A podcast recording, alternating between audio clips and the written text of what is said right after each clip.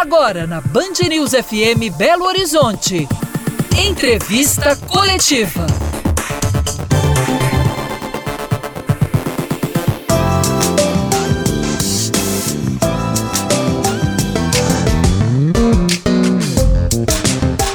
Olá, o segundo mandato do governador Romeu Zema, reeleito no ano passado, tem poucas caras novas no primeiro escalão.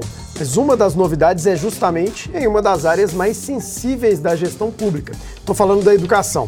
Com o desafio de melhorar a estrutura física de escolas, a qualidade do ensino e ainda gerir uma das categorias mais atuantes do serviço público, os professores, o novo secretário, Igor de Alvarenga, tomou posse ainda no ano passado e agora aposta na experiência como servidor de carreira da Rede Estadual de Minas Gerais para otimizar o trabalho à frente da pasta. Secretário, bem-vindo. Muito obrigado, um prazer estar aqui com vocês nesse momento. E participam comigo dessa entrevista o comentarista de política do Grupo Band Minas, Orion Teixeira. André Murilo, secretário, prazer. Ao meu lado, o diretor de jornalismo, Murilo Rocha. André Orion, secretário, obrigado por aceitar o nosso convite. Secretário, eu queria começar por isso que eu falei no início, uma, uma questão que eu considero até inédita. A gente tem um secretário de Estado de Educação com esse histórico de professor atuante na rede estadual de ensino. Como é que é estar tá desse outro lado do balcão? É, dá para ver melhor os desafios, imagino eu? Sim, sim. É um, um, desafio sempre grande e importante, né? Estar em sala de aula é um outro desafio, um tanto quanto diferente, mas todos são desafios importantes. Primeiro, eu sou professor da rede, sou professor efetivo da rede também, fui diretor de escola, fui vice-diretor de escola, uma escola situada ali no bairro Santa Mônica, aqui do bairro Belo Horizonte, Sim. ali da Franca. Depois eu fui subsecretário, então acho que essa escada que eu fui fazendo foi ajudando um pouquinho para não né, assustar tanto. Então eu fui subsecretário também de articulação educacional, responsável pelas 47 regionais de ensino e hoje atualmente secretário de Estado de Educação, levando esse desafio com muita tranquilidade, com muita calma e sempre procurando escutar bem a rede para fazer a diferença. Secretário, até por esse histórico que o senhor acabou de falar, acredito que o senhor conheça como poucos a realidade da educação pública, não só em Minas Gerais, né, podemos dizer no Brasil. E os desafios são muitos, né, são imensos se a gente for pensar, né, tanto a questão da formação dos alunos, do investimento, né, na questão estrutural e tal. Enfim, então eu queria saber o que o senhor vai priorizar, ou pensa em priorizar na gestão nesse primeiro ano que o senhor vai ter para trabalhar à frente da pasta. Onde que está o principal investimento, se eu puder falar de valores, seria interessante para a gente entender onde que está o foco da Secretaria de Educação nesse momento. Murilo, eu acho que o primeiro ponto para que a gente possa trazer aqui é trazer um histórico da educação aqui em Minas, do como pegamos a educação de Minas, para a gente poder chegar nessa conclusão de que são várias frentes de investimento, que então não dá para a gente poder elencar apenas uma frente. Principalmente nesse período agora de pós-pandemia, né? Então nós temos um desafio muito grande. Primeiro que é a recomposição de aprendizagem dos estudantes, né? Mas tem três pilares que para mim são essenciais e na educação como um todo, que é permanência do estudante, a aprendizagem e o acesso desse estudante nas escolas. As escolas de Minas Gerais, durante um longo período da gestão anterior, elas não receberam o devido investimento que deveria ter sido repassado. Então, só esse ano, como por um exemplo, na merenda escolar, nós vamos investir 435 milhões para que esses estudantes tenham uma alimentação de qualidade. É algo que nós já estamos, durante toda a gestão, investindo, porque a merenda é algo importante e é algo que não era repassado. Até para forma... permanência na escola. Sim, para a permanência, exatamente, os três pilares. E era algo que não era repassado de forma correta para as nossas escolas. A gente sabe que isso aconteceu, eu como diretor de escola, eu pude presenciar isso, a dificuldade que era para fazer aquisição da alimentação escolar. Também fizemos um repasse expressivo para a manutenção dos prédios escolares de 430 milhões de reais para as nossas escolas.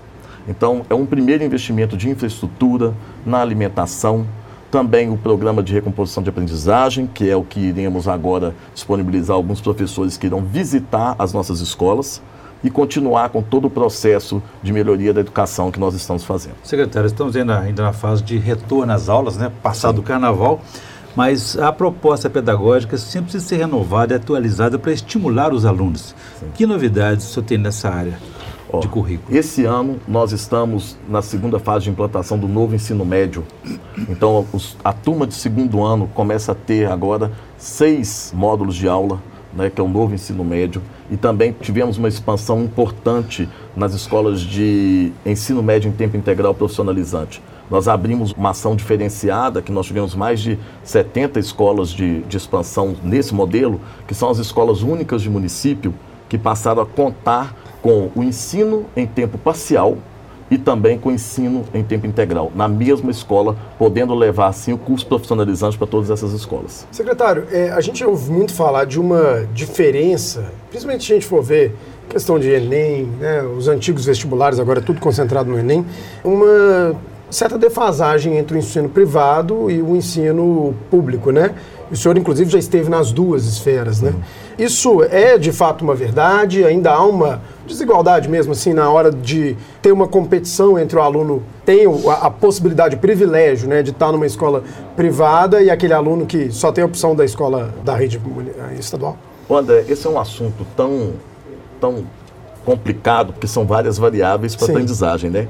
Então também a gente pode dizer assim que o estudante que estuda na escola particular tem uma classe social, tem um, um, todo um aparato diferenciado daquele estudante que estuda na escola pública, e a escola pública é para todos. Sim. Né? Então, nós temos sim professores muito qualificados na rede pública e temos melhorado cada vez mais a educação pública.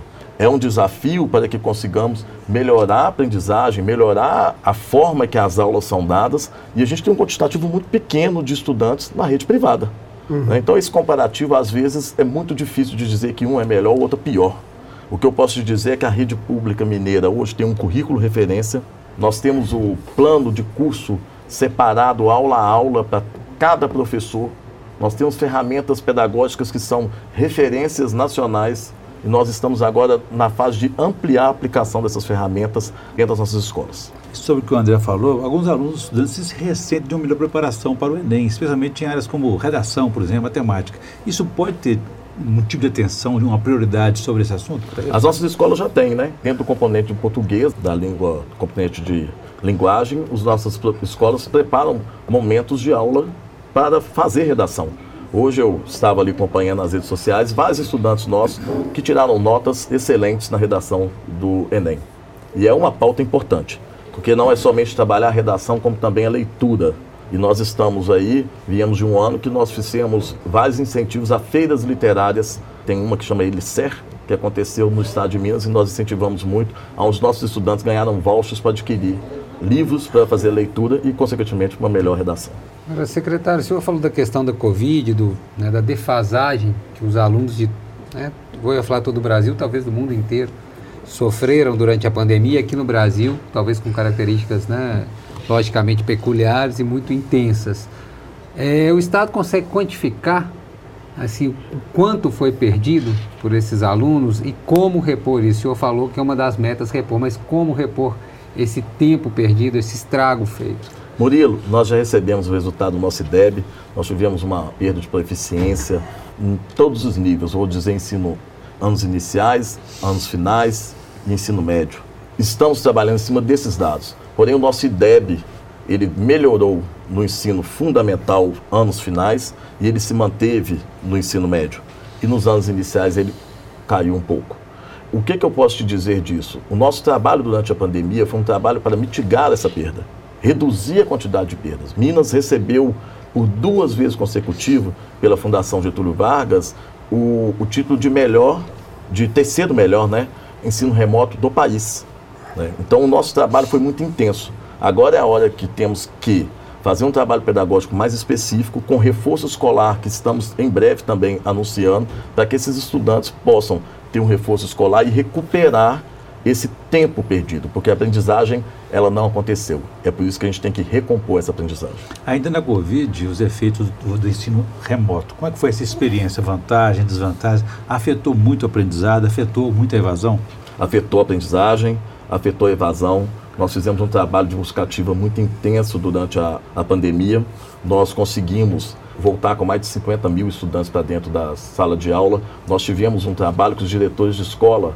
Foi muito interessante, porque normalmente a busca ativa ela é feita o diretor visitando a casa. Na pandemia, nós, precis, nós tivemos que contar com a força de trabalho do diretor de escola que ele foi levar o PET, que era o material que nós tínhamos de trabalhar com o estudante, a questão da metodologia, os conteúdos, ele teve que levar na casa do estudante. Então foi algo fundamental, ou era levado via papel ou de forma virtual. E outra coisa que nós tivemos também eram as cestas básicas que tinham que ser entregues, os kits de alimento, que nós entregamos também levando na casa dos estudantes. Isso trouxe uma proximidade da escola com a comunidade. Alguns diretores que nunca tinham ido na casa dos seus estudantes acabaram indo e conhecendo aquela realidade. Eu acho que esse é um ponto importante de ganho da pandemia. Um outro ponto foi a utilização da tecnologia, que está aí, que agora já é uma realidade. Uhum. E o outro ganho que nós tivemos, que Minas Gerais, eu posso dizer que é um destaque, é a ferramenta MAPA, que é essa ferramenta pedagógica que nós conseguimos estruturar todo o nosso material pedagógico para que nossos professores trabalhem em sala de aula, com as aulas definidas, com as habilidades e competências definidas, cada competência que tem que ser trabalhada durante cada conteúdo na sala de aula. Secretário, é muito comum ler que alguns especialistas falando, ah, o brasileiro ele tem uma mania de curso superior, de universidade, faltam técnicos, faltam pessoas para exercer funções de, de cargos técnicos. O senhor concorda com essa visão? O que pode ser feito aqui no Estado, caso o senhor concorde, para que a gente tenha mais estudantes tendo acesso a esse ensino técnico, tendo acesso a essas é, funções que dizem que Sim. não tem tanta oferta de mão de obra? O, o, o, André, formar mão de obra é importante. Sim. A educação ela tem que estar em, é, dentro da sociedade. Eu falo que escola é um reflexo do que acontece na sociedade. Sabemos que na sociedade a gente precisa de mão de obra técnica para poder fomentar o mercado de trabalho. Nós temos aqui em Minas o Trilho de Futuro, que até finalizou agora as inscrições. Nós temos 40 mil vagas para formação técnica só no Trilho de Futuro. E também temos nossas escolas de ensino médio de tempo integral, que são profissionalizantes também, com 23 mil vagas. Nós já temos 100 mil estudantes estudando no Trilho de Futuro, formando com mão de obra técnica. Mas é aquilo, quem quer fazer o curso técnico tem essa opção. Uhum. Aquele que quer fazer a faculdade, a escola também está formando ele para uma faculdade. Essa é uma definição do estudante, do seu percurso de vida. É por isso que nossas escolas nós temos o projeto de vida, uma disciplina que ensina, que vai trabalhando com o estudante para que ele possa, ao longo dessa jornada do ensino médio, possa definir o futuro da sua vida. Esse... Secretário, do ponto de vista desse programa, Trilha de Futuro, ele está aberto a todos os estudantes da rede pública, estadual, logicamente. E a partir de qual momento o estudante pode se cadastrar, se inscrever e, vamos dizer, está espalhado pelo estado também inteiro? A partir do segundo ano do ensino médio, o estudante pode se cadastrar, o estudante do terceiro ano e também aqueles que já formaram, que precisam de fazer um curso técnico. Nós temos as prioridades, né, e são vários cursos que estão sendo ofertados durante todo o estado e está espalhado por todo o estado, sim. As aulas são dadas em instituições privadas ou instituições públicas e o estudante recebe uma ajuda de custo de 20 reais por dia. Mas eu imagino que a procura deve ser grande. Tem uma fila hoje para esse programa? Tem uma demanda reprimida? Eu é tenho, eu tenho muita felicidade de dizer que nós tivemos um, uma excelente procura, uhum. mais de 300 mil inscritos. Nesse, neste ano nesse, no total? Nesse ano agora. No total, nós vamos totalizar agora 140 mil estudantes estudando o curso técnico. Então, a procura tem, e nós estamos trabalhando para poder ampliar a quantidade de vagas. Secretário, eu queria entender um pouco mais dessa nova proposta pedagógica que o senhor já citou algumas vezes aqui, é sobre essas é, as mudanças curriculares, os objetivos que inspiraram essa nova proposta, as diretrizes. Dá para o senhor Dá para a gente uma panorâmica disso? Sim, a nova proposta pedagógica que hoje vem sendo implantada nacionalmente é uma proposta que ela tem um olhar mais voltado para que o estudante possa se, ser inserido ao mercado de trabalho de uma forma mais bem trabalhada, né? Dentro da escola. Já dentro da escola, ele ter contato já com ferramentas que possam melhorar e mistigar a aprendizagem para que ele chegue mais preparado no mercado de trabalho. Identificar a vocação Identificação, dele. exatamente. É a vocação dele ali, para que ele possa definir a sua vida dentro da escola e a partir dali tirar o seu futuro. Deixa eu fazer o seguinte, rápida pausa, a gente volta com a reta final da entrevista coletiva. Não saia daí.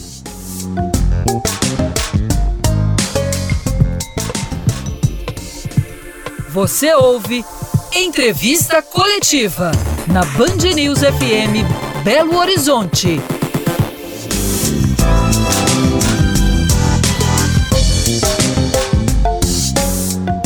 Estamos de volta com a entrevista coletiva, hoje com o secretário de Estado de Educação, Igor de Alvarenga. Secretário, como é que fica a questão orçamentária para esse, esse ano de 2023? Não sei se já tem uma previsão para os próximos quatro anos, mas principalmente 2023. O que a gente pode esperar em termos de recursos e o senhor considera que vai ser suficiente para todos os projetos que o senhor tem em mente? Nós temos uma, uma previsão aí orçamentária de, vamos colocar, cerca de 16 bi para a nossa educação e é importante que a gente está aí confiante que na, na nossa receita melhorar para que a gente tenha maior receita mesmo para poder investir na, na educação. Uhum. Agora, secretário, voltando a, a, algumas questões aí que, como o senhor disse, a escola acaba sendo um reflexo da sociedade, a gente tem muitas escolas inseridas em áreas violentas, principalmente aqui na região metropolitana, né? em áreas onde há incidência maior de criminalidade.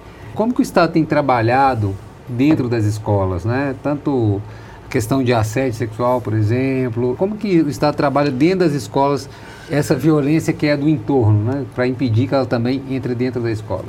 O senhor citou aí o assédio sexual, que eu vou entrar nele primeiro. Nós lançamos agora recentemente o plano de combate ao assédio sexual dentro das escolas. Nós definimos, junto com a Controladoria Geral do Estado, é, prazos para que a gente consiga dar resposta à sociedade quanto a esses casos que possam acontecer.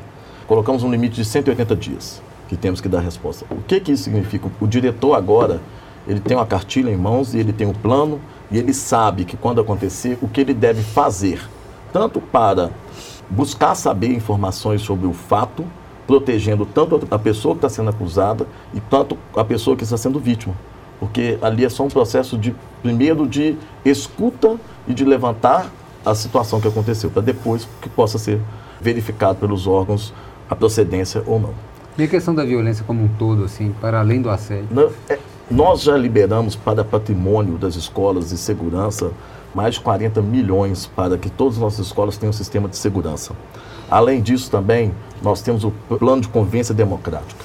É um projeto que a gente tem fomentado junto ao Ministério Público, Tribunal de Contas, diversas instituições, que ele fomenta um trabalho de convivência mesmo, de protagonismo juvenil dentro das escolas para mitigar a violência. Além disso, nós temos uma ferramenta que o diretor de escola, a cada situação de violência dentro da escola, ele entra e faz o reporte desse sistema. E o sistema diz a ele quais são os procedimentos que ele tem que fazer.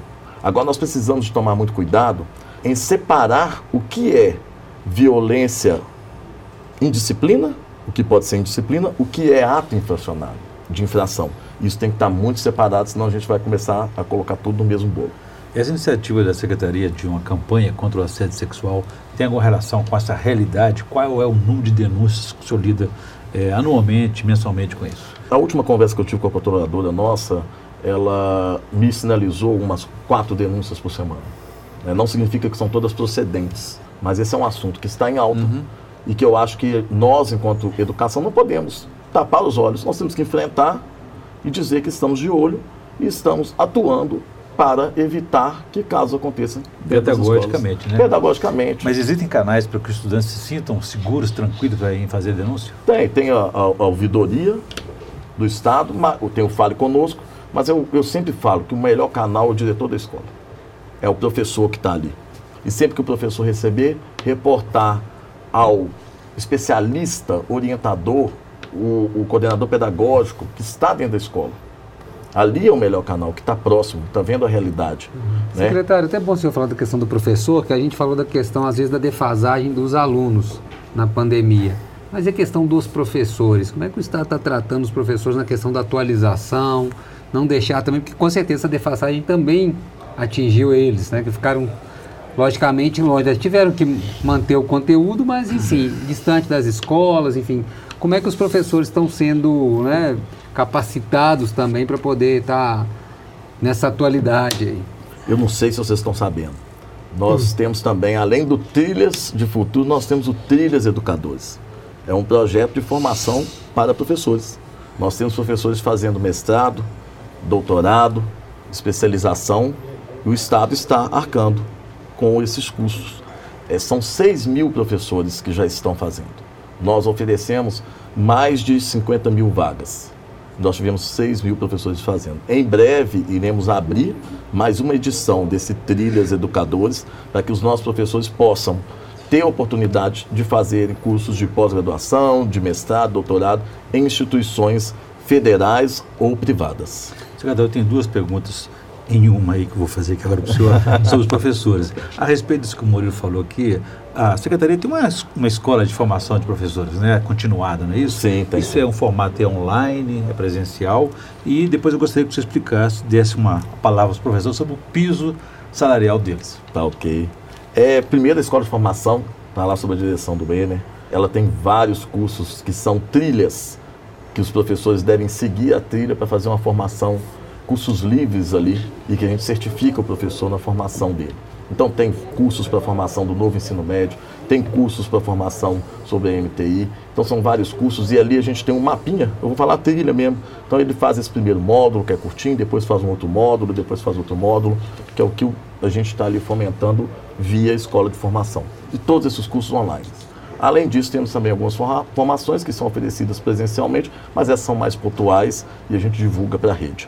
Sobre o piso, o piso ele está sob a análise da Secretaria de Estado de Educação, sob a análise do governo.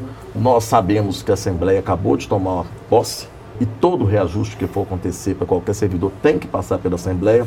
Eu tenho de informação para os professores que a gente está tratando com muito cuidado. Só no ano passado nós tivemos cinco reuniões só com o Sindiute. Com os sindicatos no total foram 11 reuniões.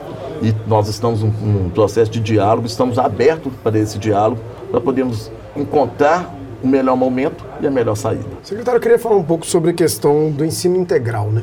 Quais são as vantagens, na sua opinião? Como é que isso é ofertado, essas vagas? Porque a concorrência é maior? Como que o aluno consegue ter essa opção de estar no ensino integral? Primeiro, deixa eu falar de acesso, porque uhum. nós temos o, o SUSEM, tá. que é o Sistema Único de Encaminhamento das Escolas, que é o sistema de matrícula, vamos dizer assim, de forma geral. Os pais cadastram e o aluno ele é encaminhado para a escola mais próxima da sua casa. Perfeito. Se ele quiser uma escola de, de ensino tempo integral, ele vai selecionar no sistema e o sistema vai ofertar para ele escolas de ensino integral. Então ele tem um sistema hoje, nosso sistema ele é online, né, todo já informatizado e ele está casado com os municípios, ou seja, os municípios também integram esse sistema do estado. Então é uma matrícula unificada.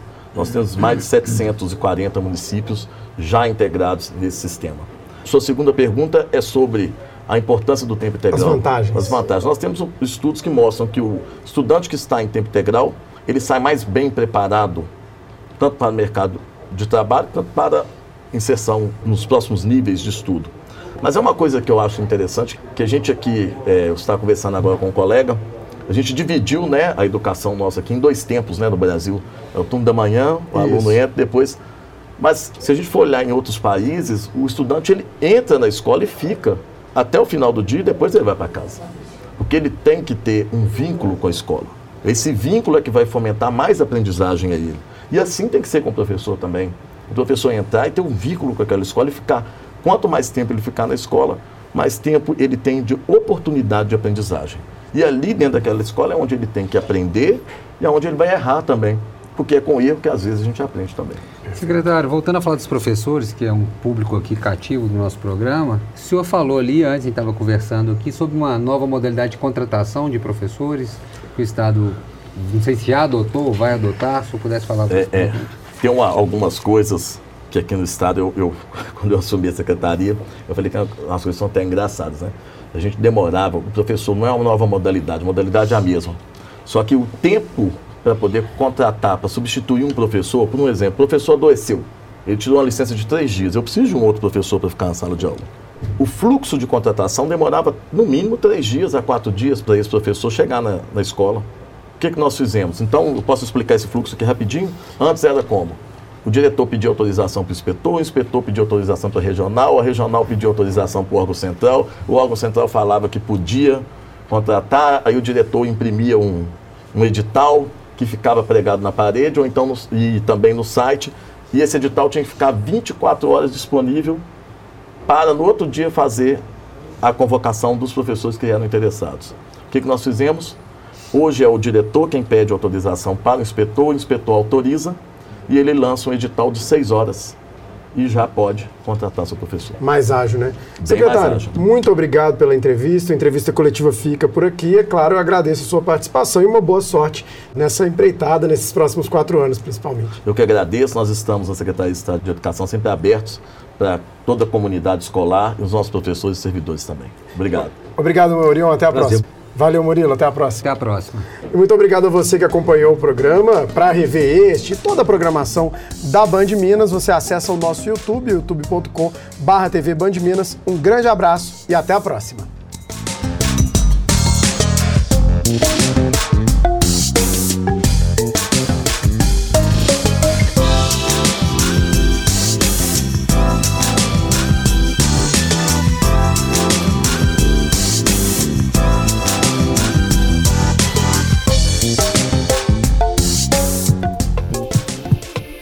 Você ouviu Entrevista Coletiva. Na Band News FM Belo Horizonte.